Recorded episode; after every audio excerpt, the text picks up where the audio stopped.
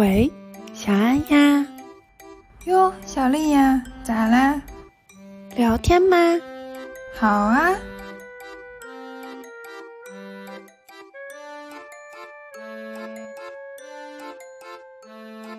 我们俩最作的就是我叫你七七，然后你叫我亲亲，这件事情就结束了。就比如说这种，啾比啾比啾，其实就是一直迷茫到现在，因为还是不知道自己想要干嘛。一家独大不就是垄断吗？不就出现反垄断吗？就为了让别的小企业也能活下去吗？那谁都是第一次当爸妈，你能期望他们怎么样？觉得大家对这件事情也是有点矫枉过正。弗洛伊德的那套方法就是，你首先有个目的，嗯，你为了这个目的再去找各种各样的理由。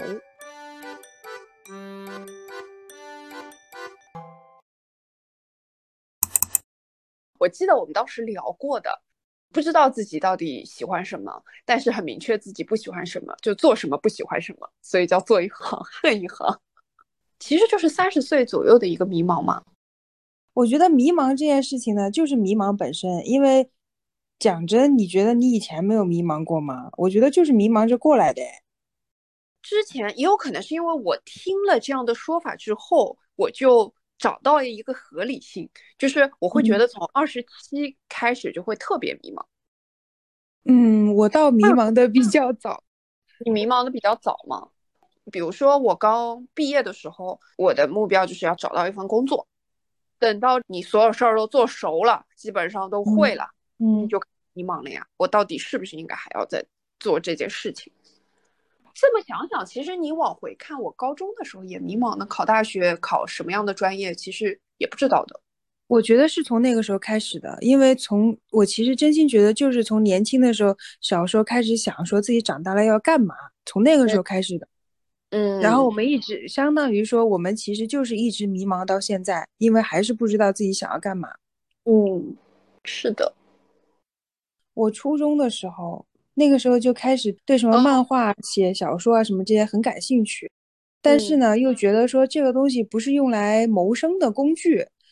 对，然后等到了高中，就忙着考大学呀，然后其实是一直。没有时间想这些东西，然后等到了大学选专业的时候，嗯，就完了，一点想法也没有。第一次面临选择，其实还是在高中要考大学的时候吧，就是真正面临选择。因为小时候的选择是很简单的，大学问题在于它有专业，并不是说你高中上哪个高中你都一样是学语文、数学、英语。其实就是说现在的那个教育要改变嘛。就是因为从小就跟我们说要读书，然后所有的专业都学一学，其实也没有发展特长，也没有发展兴趣。对，然后等到了高中一毕业，就大概是在我觉得都没有一个月，应该考完了之后就要开始选学校了嘛，应该就是在一周以内就要想出来自己接下来要学什么专业。其实间接的啊，间接的就影响到说你这辈子要干嘛，就在那一周。但说实话，我在。高中的时候就有有想过以后想干嘛，那个时候就会觉得什么都想干，因为我们什么都没干过嘛。我们第一次就是有那种感觉，就是这件事儿它没有个标准答案。反正我小学的时候是基本上万事万物都是有标准答案的，但是等到你要去做这一个人生选择的时候，告诉你其实你选什么职业都是没有一个标准答案的。而且我们那时候艺术啊，像现在一些新兴的那些职业什么，其实都不是人生的一个选项嘛。嗯，没有想过要做这些，既没有想过，然后也没有人跟你说你可以做，去让你尝试。嗯，但我觉得我们可能还是性格原因，稍微被框的有点死。很多现在大学毕业了出来之后，首先干的都不是自己专业的事情，其次可能干的都不是以前想象过的有的职业，就是新的职业。哦，就比如说像直播这种，很多啊，像直播啊，人家现在还有电竞选手啊，什么这些啊，对。但如果是回到迷茫这个主题的话，其实我们还是，我觉得当下啊，就算在现在这个时刻，都还是迷茫的。对啊，就我曾经有问过我妈这个问题，比如说我们会不会有的时候就是太理想化了。想着我能不能找到一份我很喜欢的工作。当时我妈的一个观点是，她觉得她说他喜欢的事情就是收拾房子，但这并不能是一个工作。那么，其实就是你做一份可以让你赚钱的工作，我觉得也对的。就是你不是说一定要把兴趣变成赚钱的事儿，有可能这个兴趣变成赚钱的事儿以后，它就不是兴趣。我听过这个说法，但是我也一直在。反反复复想这个说法，其实这个说法有两种解释，一个呢是说，当兴趣不赚钱的时候，有的人是活不下去的。你没有存款，你是活不下去的。嗯，对。一方面可以这么解释，一方面呢就是说有点打退堂鼓的意思，因为你都没有试过把你的兴趣变成工作，你怎么知道说变成工作之后你就不喜欢了呢？我自己承认我就是怂。我想过的，但是我觉得，如果我靠兴趣养活不了我自己，压力会很大，而且我真的胆子没有那么大。我觉得其实胆子大的人蛮厉害的。如果啊，如果是有资本，就比如说你其实自己家里能够养活自己，有点存款，那你去搞你自己的兴趣啊，花点时间，这种人占了先天优势吧。但如果是像他们有些人说的，那个时候一群北漂嘛。嗯，就是自己身上没有半分钱，但是他就愿意说他为了他自己喜欢的事情去吃尽人间的苦。嗯，我觉得这种人是真厉害，真的就是艺术家，至少是有艺术家的心态的。我的迷茫的点在于，我可能我到现在也不知道我很喜欢的事情是什么。对，其实从小到大，大部分人的迷茫的点在这里嘛。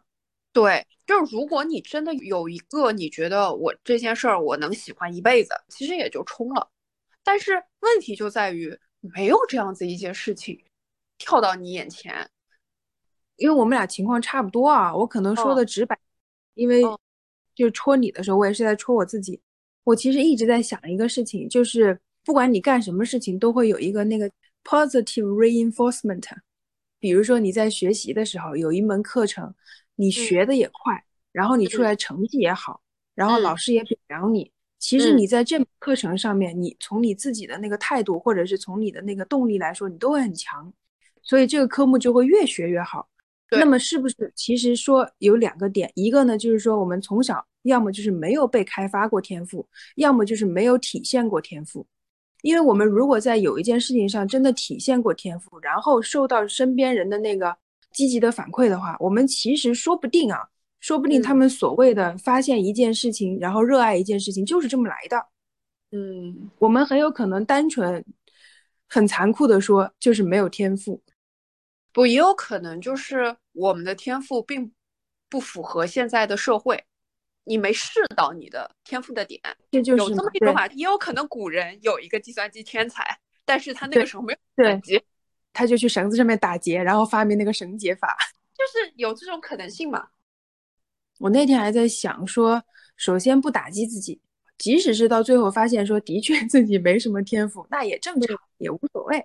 只是说，如果这辈子什么都没试过，也没有说努力去发掘一下，或者说是尝试一下，找一找别的能力在哪里，至少是这些事情都不能，就是想一想。啊，我有可能没有天赋，或者是啊，我有可能这件事情兴趣当成工作之后我会厌倦掉。只要是只用说的，没有去行动，我觉得这些话都是比较空。我不知道你是不是啊？我应该是这样的人，就我还挺容易半途而废的。我特别需要一个人，就是一直 push 我。就是说这件事我们得做，我们现在就得做，一定要有这样子一个人，我才有可能说。这就是为什么我连播客都 一定要有一个人陪着我做，不然我就根本做不了。就是我会有很多想法，我我会做很多前期的准备，但是我真的去做这件事情，对我来说不知道为什么特别难，是因为害怕没有不不是没有不知道为什么，就是因为这件事情难，前期准备都不难。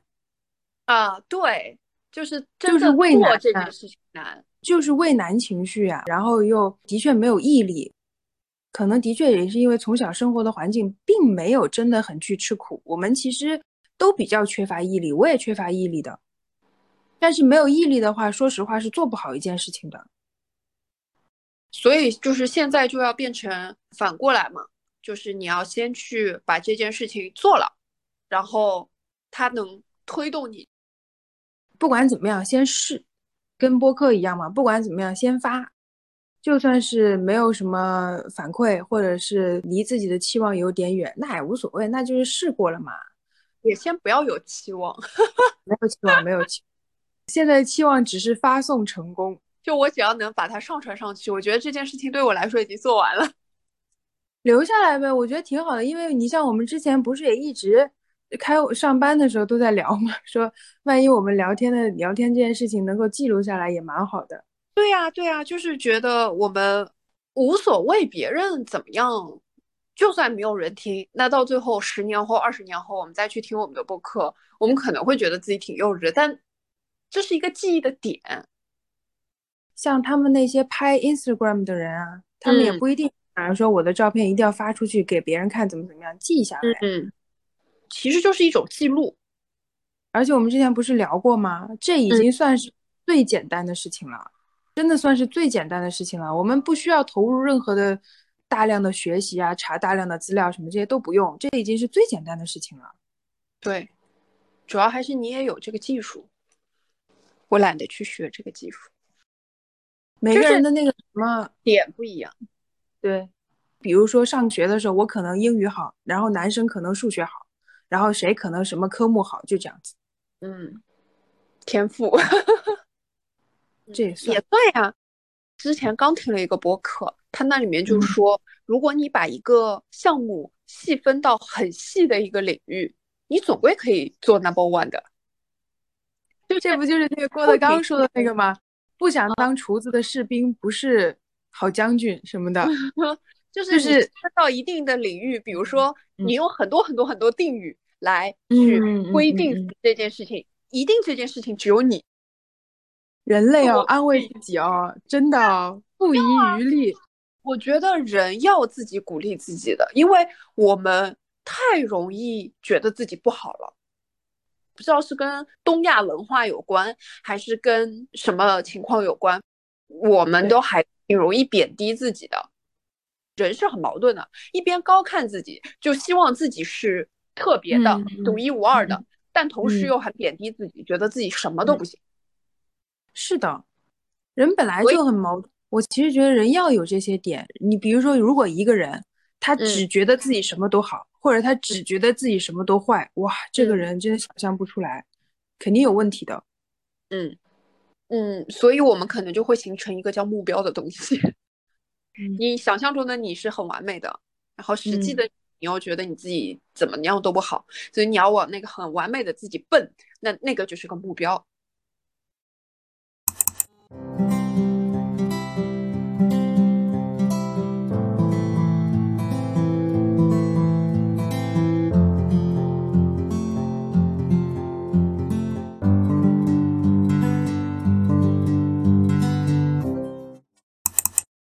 我那本书还没看，但我企图看，就是有限和无限的游戏嘛。就有限的游戏造就了卷。我对卷这个东西一点也不排斥，我也不害怕卷。我其实觉得卷的原因还是因为大家没有想好自己要干嘛，然后呢就跟着别人学。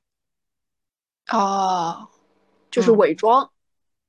就比如说最卷的那个人，可能就是他的确是有在这件事情上特别有天赋。比如说多带货李佳琦，然后那大家都要向他去学嘛，然后就变成了一个内卷的状态。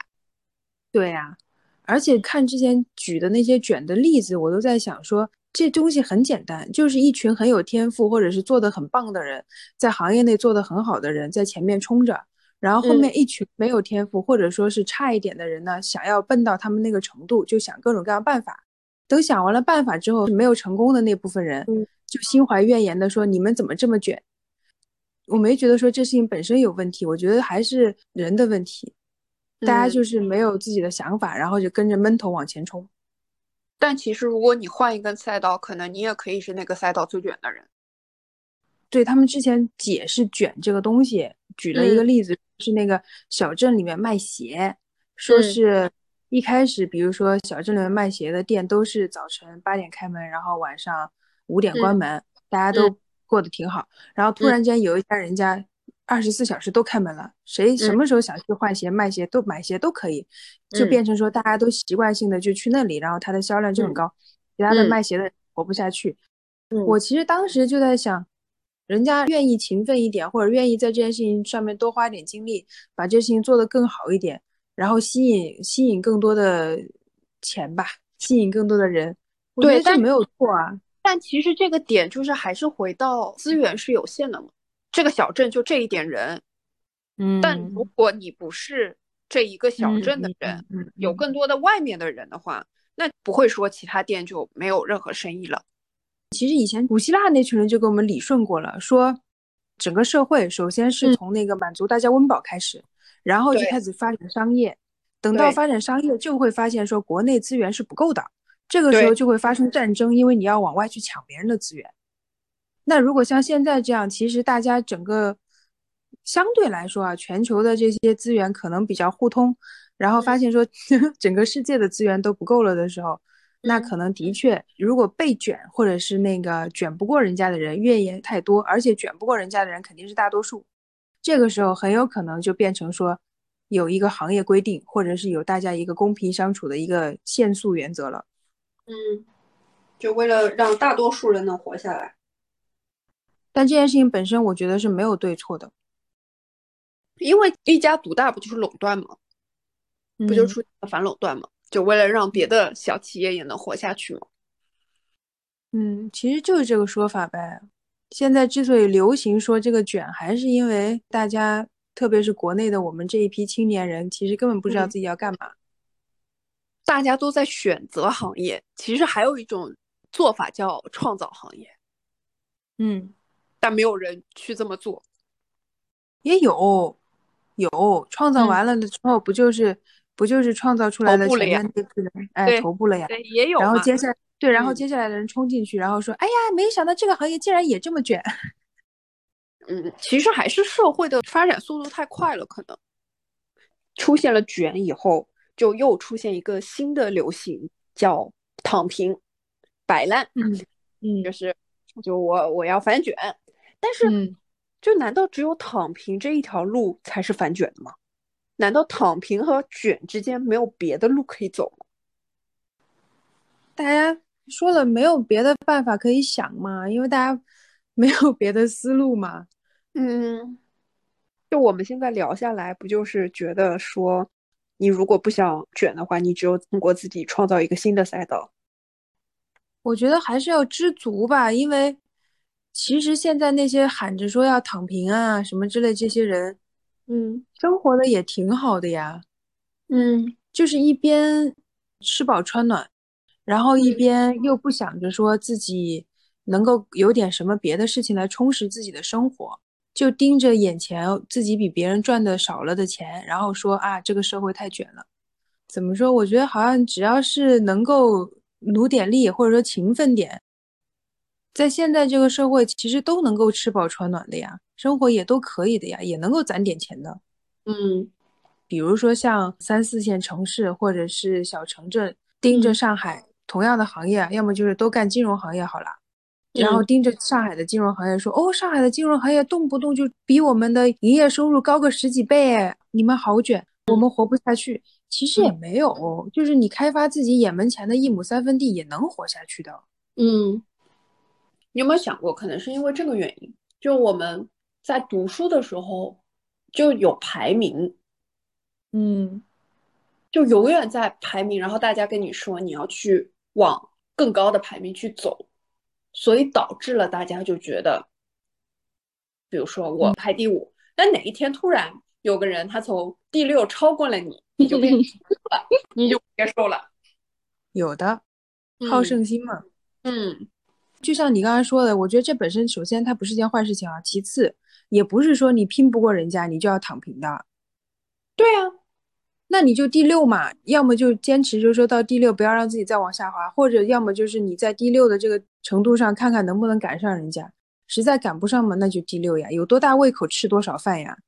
嗯，但现在就就很妙，就是经常从一个极端走向另外一个极端，你觉得会不会是社会的情绪问题？有可能，有可能是社会价值导向吧。对，然后大家现在就是情绪也没办法宣导，又不能乱发脾气，说躺平啊，跟那个遇到一件事情就哭哭闹闹是一回事情，就是宣泄不满嘛。说躺平的意思不就是说社会对我不公平，我只能躺平？但没有办法的呀，因为社会一向是考虑集体利益，不会考虑你个体感受的呀，都是以牺牲个体利益为前提的嘛。现在已经很好了，现在不像打仗那时候，那那才叫真的牺牲个体。现在，现在所谓的牺牲个体，大不了就是让你比别人少赚点钱呗。嗯，没有，还是期望管理问题呗。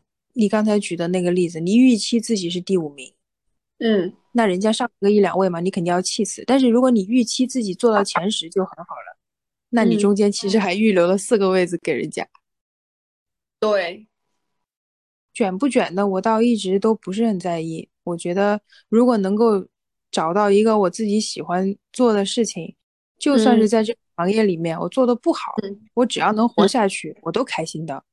其实就是不是说我盯着别人，而是我盯着自己。就比如说，我比我之前自己好了，那就是对。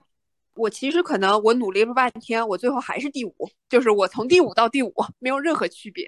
但我其实可能营业额我就是涨了，那那难道这这就不不好吗？这其实还是好的呀，没有必要说要跟别人比较。可其实对跟自己比较也是一种比较，也不是也不是说我就躺平了呀。对呀，嗯，躺平就是不学习了嘛。那不学习你就退步了呀，你的第六名就保不住了，肯定第一百名去了呀。对啊，就是你如果学习，你可能很努力之后，也有可能，对吧？我到了第五，也有可能我还是第六。但是其实你你还是第六，并不代表你没有进步啊，因为有可能第七他也很努力啊，但是他 对不对？又感觉自己 get 了一个真理。对我还是觉得就是能够把自己理清楚就已经很好了。要让自己舒服，我觉得现在我最大的感受，反正年近三十，最大的感受就是要让自己舒服。我其实还是多少有点写日记的习惯嘛，然后我就去看我以前的日记，就天天说自己这儿没做好，那儿没做好。我现在就觉得不啊，为什么一定要说自己这儿不好？哇，你的日志里面还在批评自己啊？对的，对我有我有这个问题的，我的整个人就特别焦虑。可能在外表看起来不是很明显，但是我超焦虑的，也就在于我很喜欢做计划，但是我做的计划我又自己完不成。我做计划的时候是完全不考虑自己能不能完成这件事情的，但是我就是要做这个计划。我现在就开始放过自己，结果是一样的，就是你开不开心、满不满意，结果是一样的，你完不成就是完不成。这个真的只能自己放过自己，没有别的办法。我现在对自己也没有别的期许，也不是说要要赚多少钱或者要干什么。我现在唯一的期望就是说，能够找到一个自己想做的事情，然后试一试。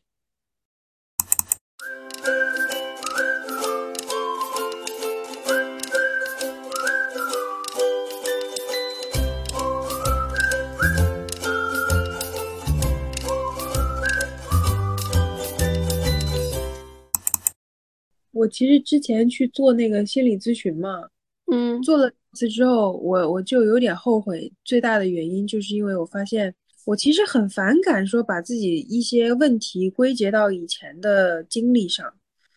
说到这个，又是我听的那个播客，这是因为中国的主流心理学的流派是弗洛伊德那套，那套他就是从你那个童年这里去找嘛，说就是。但是最近我在听叫《被讨厌的勇气》，讲阿德勒的，他的观点就是这件事情是你在找理由。对，我觉得说的很有道理。你去找嘛，你总归能找到的了。我当时其实主要是因为想去宣泄一下情绪。做的时候，那个心理咨询师就只有一个点，我觉得他说的是对的。他说你哭不出来。你有一个闸门，就你得把那个闸门放下去，让自己能够哭出来。然后我其实是为了宣泄情绪，因为我觉得我定期的有这个必要。但是如果不是因为这个的话，其实我觉得很多东西有点虚。我其实已经很早的时候就已经所谓的叫放下过去，放下自己了，就觉得有些事情纠结没有意义。特别是有一些，你像很多事情之所以成为你的一个点，是因为你小时候你爸妈对你怎么怎么怎么怎么样。嗯嗯嗯嗯。但我就特别反感这个说法，我特别不喜欢说把一些事情往爸妈身上推。那谁都是第一次当爸妈，你能期望他们怎么样？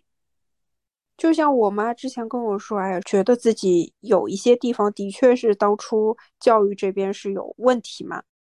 我发现真的独立以后跟爸妈聊的会比较比较平等，就是我妈就会这么说嘛，我就跟她说这件事情我觉得没什么的，你也是第一次当爸妈，做的不好是很正常的呀，又没有人给你系统的教你怎么当爸妈了，又不考证的了，就是当了呀。我觉得我爸妈还好，那还有有家长是完全不适合当爸妈。对啊，对，我觉得大家对这件事情也是有点矫枉过正。我觉得阿德勒的那个观点还挺对的，弗洛伊德的那套方法就是按照阿德勒的说法，就是说你首先有个目的，嗯，你为了这个目的，你再去找各种各样的理由，然后你就找到说啊，这是我爹妈当初因为这么对我导致的。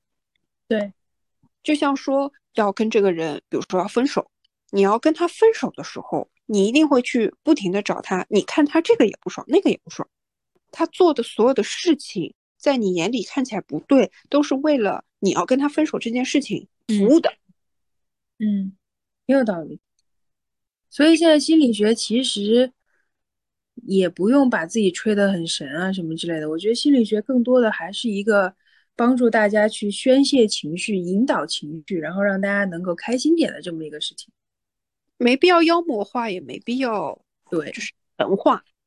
对，嗯，你真没必要神话。你像他们现在神话最厉害的一个点就是他们的收费，其实他们真的不应该收那么高，可能是因为他们学费贵。但其实我最近看有一些真正有用的，看起来对他本人真正有用的那个心理咨询。已经不太去强调说你，呃，幼年时候或者什么以前怎么怎么样了，反而是在着眼在当下来跟你分析说你为什么会有这个想法，你为什么会有这个情绪，我这件事情到底算不算异常？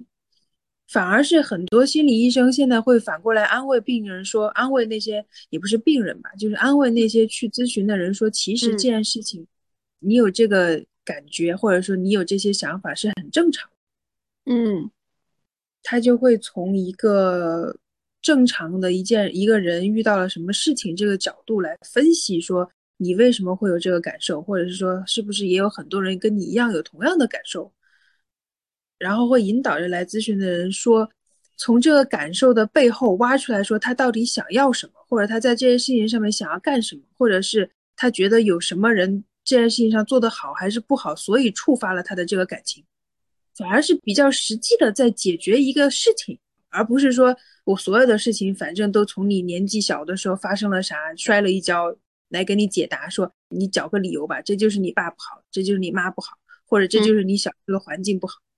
嗯，你即使找到了说啊，是因为我爸的问题，解决不了妈的问题，对他其实给你带到了一个。一个更绝望的点就是这件事儿，我我改不了啊。对，因为这是已经发生的事儿啊。对，解决不了，还能怎么办？是的，就是当然也不排除可能是因为这个点比较适合我们，所以我们觉得他说的是对的。就大家永远都会找符合自我认同、自我价值的这个观点嘛。但是我反正既然我已经这么想了，我就是这么觉得的。因为我就像我之前跟我妈说的那个第一次当父母，我一直跟我妈说，我自洽的方式就是大家都是第一次当人。就有什么事情，我觉得我可能做的不是很好，或者我对这个人没有做到我希望给到的照顾啊，或者什么，我就会跟自己说，我也是第一次当人，我做不到是正常的。对自己不用太苛刻，因为其实。再怎么样也也解决不了问题，只是说完全就是给自己一个啊，现在不是很流行那个词嘛，叫做，就是说其实并没有发生什么事情，然后呃也没有影响到外界，单纯只是你自己心里过了一遍，然后让自己不爽一点，内耗，哦哦，啊，对对对对对对对对，嗯我的妈！内耗，而且内耗是一件有多难？好难，我快 被憋死了。而且内耗是一件内耗是一件跟吸毒一样会上瘾的事情。对其实人的自责是会引发多巴胺的，就是因为痛苦是会引引发多巴胺的，所以的是是会上瘾的。嗯这是不对的，要从那里面出来，对，就我也在学习。因为真的没有必要，完全没有必要，就是解决不了任何问题吧，只能这么说。对，关键就是在于这个点，就是意识到这个点之后，就整件事情没有这个必要。你在这边不停的 diss 自己，也并不会改变什么，什么都改变不了。你甚至都不会让自己变得更努力一点，或者什么的，都不会完完全不会。会不会，完全不会。这件事情真的只是变相的自嗨。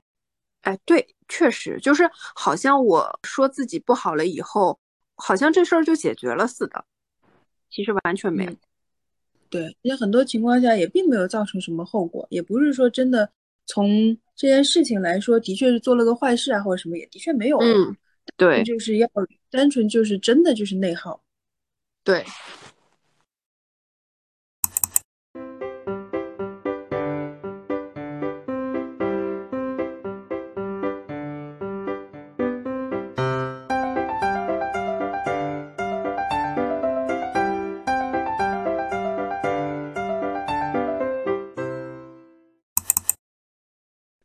口音重是我听播客的很大的一个门槛。因为有些人没有这方面的洁癖吧，我觉得这是个洁癖。哎，可是我明明是个上海人，我本来也应该会在一个口音很重的环境下。我跟你说，吐槽上海人、北京人吐槽的最多的一个点就是说话一定十句以内会带出来一句“我是个上海人”或者“我是个北京人”，这就可以作为你有这样的这就可以作为你的介绍好吗？就是会这样子的，我觉得可能广州也会吧。好像还真没有哎。对我遇到的更多反而是反而是说自己是广东人。那不一样呀，因为广州不是直辖市呀，我们没有省的概念，对对对对，对吧？就比如说我我在外面就说我是湖南人嘛，可能大家对北京、上海就听的人也比较敏感一点。你要明白，就有一点，我们会有一种说，这么说是为了有一点点像打破刻板印象一样的。啊，就是你为了让人家觉得说你不是一个上海人而来说这句话，不是，嗯我是为了打破大家对于上海人的一个固有印象而去说了这句话。就比如说，我明明是个上海人，但嗯我可能怎么怎么样。但这么说起来，从心理学的角度来说，这个刻板印象是在你那里的，不是在我这里。你自己，心里就是对上海人我觉得别人对我有这样的刻板印象。比如说，如果是没有很熟的，互相顺着对方的话在说的时候，你说完这嗯句话之后，我的反应就应该是，哎，还真是哎，你真的和一般的上海人不一样哦。然后哎双方就能哎，聊你你把这句话剪地聊下去剪在开头，这句话超级假。官方聊天吧，可能就是一种。大家其实也都有一点，我觉得跟地域也没太大关系，就个人每个人都会有一点这种习嗯惯吧，对自己家嗯乡有一点，对自己成长的环境有一点自己的刻板印象在，我觉得也正常。嗯，有你的开头已经想好了，你的开头就 是就想是那句话吧，土生土长的魔都人土。生土长的魔都人，就这句话呀，就这句话，然后就是在吐槽你的话嘛，就结束了呀。你的你的开头就是这样，但我不是一个刻板印象里的魔都人，是吗？然后结果发现，如果仔细去听，发现其实就是一个刻板印象里的魔都人。这个就心理学了嘛，就世界的映射，自己心里的形象不一样嘛，配不上的嘛。那肯定啊！如果一个人能那么了解自己，我其实从来都不相信客观这件事情的，就每个人你去看别人也好，你去说什么话也好，干什么也好，你自己首先肯定是有一个主观在的嘛。对的，你不管怎么样都不可能客观的，所以人家看你和你看你自己当然是不一样的了。对，因为你不可能完完全全站在人家角度看这件事情。我每一次只要听见人家跟我说自己很客观这些，我就在心里想说，哦，要骗人了，这个人 要唬我了，这个人。就像之前我特别机缘巧合的参加了一个作家的分享会，那个作家当时就是一结束的时候会有读者啊上去问一些问题嘛，就有一个人说怎么样去写虚构文学，其实他想表达就是怎么写小说嘛，但是那个作家就说他其实很讨厌说虚构非虚构这件事情，因为其实任何故事，你说它真的是虚构的吗？这个作家只能说对自己的行业还是很严谨的，或者就说大家不要这么严谨嘛，就是历史上发生过，就是就不是虚构的。你也说不清啊，史书也是主观的呀。的确，对吧？史书都是主观的，他也不是，他也是人写的，他也不可能完全客观。对，他不会有客观的呀。他如果客观的话，叫什么《三国志》就不会写成那个样子了，就不会那么偏帮刘备。所以古代都说写史书的人不能得罪嘛。一恨上你了，就把你 在史书里面写的乱七八糟，但是后人又会按照这个形象去重构你。哎，只能说心大一点，也不要管说后人怎么看了。嗯，我现在看一本书，是那个英国人写的《毛泽东传》，啊，蛮有意思。哎，我跟你说，写的特别客观，我没有想到他能写的这么客观，我甚至没有想到说这么客观的一本书能够在国内出出来。你有空可以看一看，一个叫什么威尔逊的人写的，嗯，是英国人是吗？迪克威尔逊，哎，迪克威尔逊，看到这个名字不能用英文读，中文 OK 的。那外国叫这个名字的人还蛮多的，我跟你说，真的很神奇。但是就很妙啊，可能跟国内叫什么狗剩啊、二柱啊这 这种有点像。你有没有曾经看过一些类似于短视频，教你说有一些英文名是不应该取的？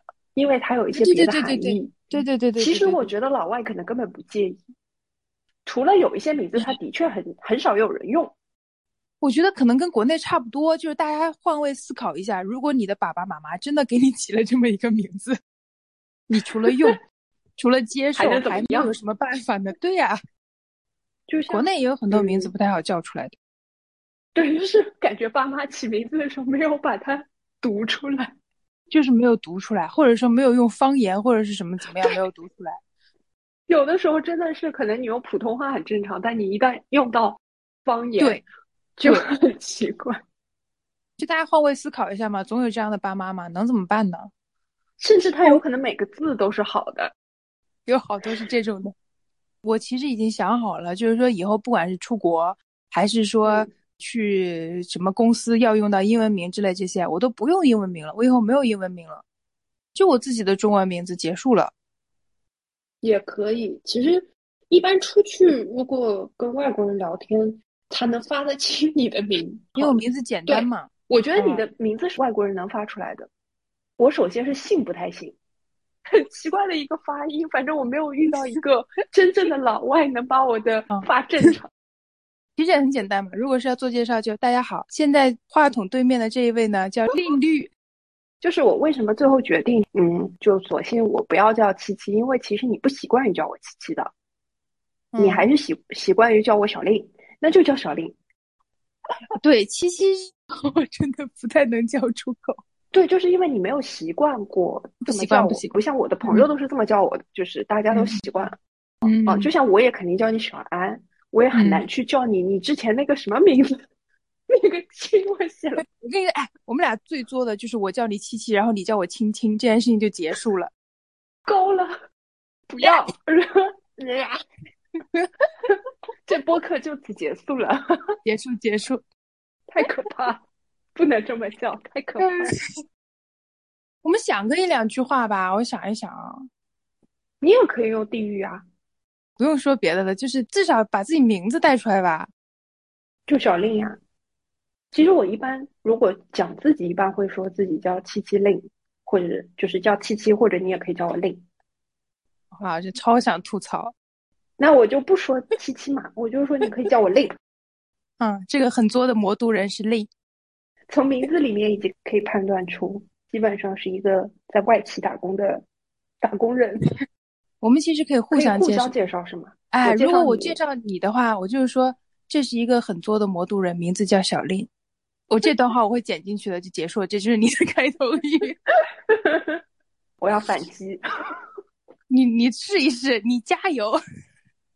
要这么简练很难。哦，我知道了，这是一个没有办法被一言以蔽之的 小安。我的妈呀！你就这个介绍语就已经符合你的名字了，你知道吧？完全符合。这是一个永远不想长大的小安，可以，我觉得可以，OK 的。因为我就觉得你其实活得还挺孩子气的，在某些方面哦。是的，所以我觉得你是不想长大的呀。哎，谁想长大？长大多无聊。就是你可能会更明显一点，一直在努力的和长大这件事情抗争。小时候想到的唯一的一个点就是不结婚，只要不结婚。我以为你说的唯一一个点就是买买买。我 真的就是不结婚呀！只要不结婚，这件事情就没有定论，到死也是一个单身大龄女青年。哎，对对，之类这种的，就是结束了。那也不是的，那万一你真的意外的能活很久。好惨哦，听起来为什么这么惨？为什么这句话听起来是一个诅咒呢？真的有这个可能性的吗？哎，也没有关系嘛，就假惺惺的，就很幼稚的活到死吧，也可以。我眼中看到的你对于长大的一个抗争，就是你不会克制自己的欲望。啊，就是想对于我，我要这个，对，对我要这个。所以我就买了。跟你说，你只是因为这个点啊，你抠的太死了，你知道吧？就是你花钱的这个点，你抠的太死了。我是你就是我们俩在这方面的比较，对我们俩在这方面的比较极端。哪一期可以聊一聊这个事情？对呀，我不是有一期的名字就叫极简主义与极繁主义吗？你那个名字，我跟你说，你那个名字起的，我真的，我是啊，不是，只是，只是这个概念，又不是说名字就要叫这个。好好好好好好好好，嗯，好的好的好的，我只是说，这就什么叫主题，对吧？主题主题主题，我觉得这个有一个点呢，可能要和听众们说清楚，就是之所以能够忍受你，单纯只是因为你长得比较好看。你不要给听众有一些 奇怪的误解。我不准备露脸的，那不管，就是真的。之所以能够忍受这个做作的魔都人，单纯只是因为他长得比较好看，没有其他理由。好的，唉。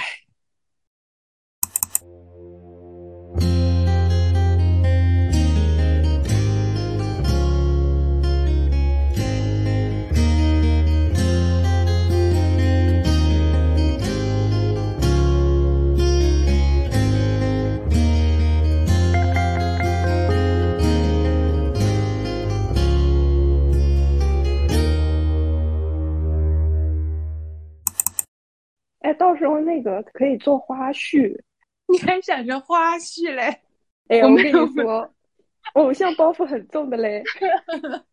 哎，我懂了，你所谓的花絮其实就是实在剪不到一起去的东西，对不对？对，是的。我们可以这样子呀，我们可以，如果是真的能够嘎得出来两期稍微有点内容的，就每隔个一两期，我们就放一个 clip，不是叫叫那个叫宠粉时间。什么没听清？宠粉时间！哎呦我的妈呀，好恶心！宠粉时间！哎呦我的天呐，一般花絮都是宠粉时间。我觉得，我觉得，嗯，前途渺茫。你可以很作的说，接下来是我们的宠粉时间吗？不能，我连宠粉时间四个字都没有办法不笑着说出来。但是我有的时候看到人家会有那个音效是自己配音的，然后再加那个变声器，就比如说这种啾比啾比啾，刚才发生了，突然发生了什么？Nothing happened。我觉得可以完全有一期，就是你从头到尾都是这样子说话，我我会很开心。你就是想象着我的脸，然后再加上我这样子的形态，是吧？不，我觉得刚才那一段特别适合做成那个哔哩哔哩上面的那个。完了，我真的是老人家了。哦，鬼鬼畜，哎，是的，是的，是的。刚才那个就特别适合。我跟你说，这个就是你的结束了，全程都是你在说什么，什么？我就啾哔啾哔啾，是吗？对，好棒哦！名字也不叫聊天了，名字叫我和我的宠物的日常。然后吸引人的 点就是说，大家来猜一猜，我养了一只什么宠物？可以的，刚才那个就是你的宠粉时间。假设说粉丝们很开心的进来，然后说这是这是小令的宠粉时间哦，然后就开始啾比啾比啾，然后说好的，现在这个宠粉时间已经结束了，大家喜欢可以反复听。干嘛啦？我觉得蛮好的呀，讨厌。就这样子的话可以做两期。那一期我这样，一期你那样是吗？就是为了凑时长。不是说了吗？一期就是为了猜到底养了个什么宠物，第二期就是说揭秘。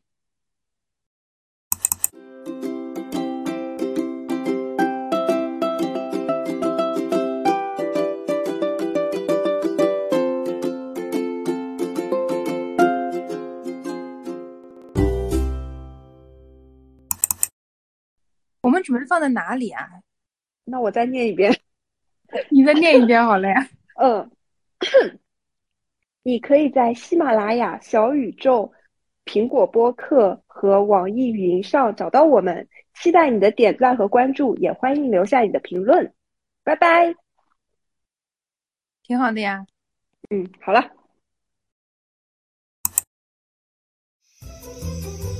嗯，我有点困了。小安，不如就在这里晚安吧。小丽，晚安啦。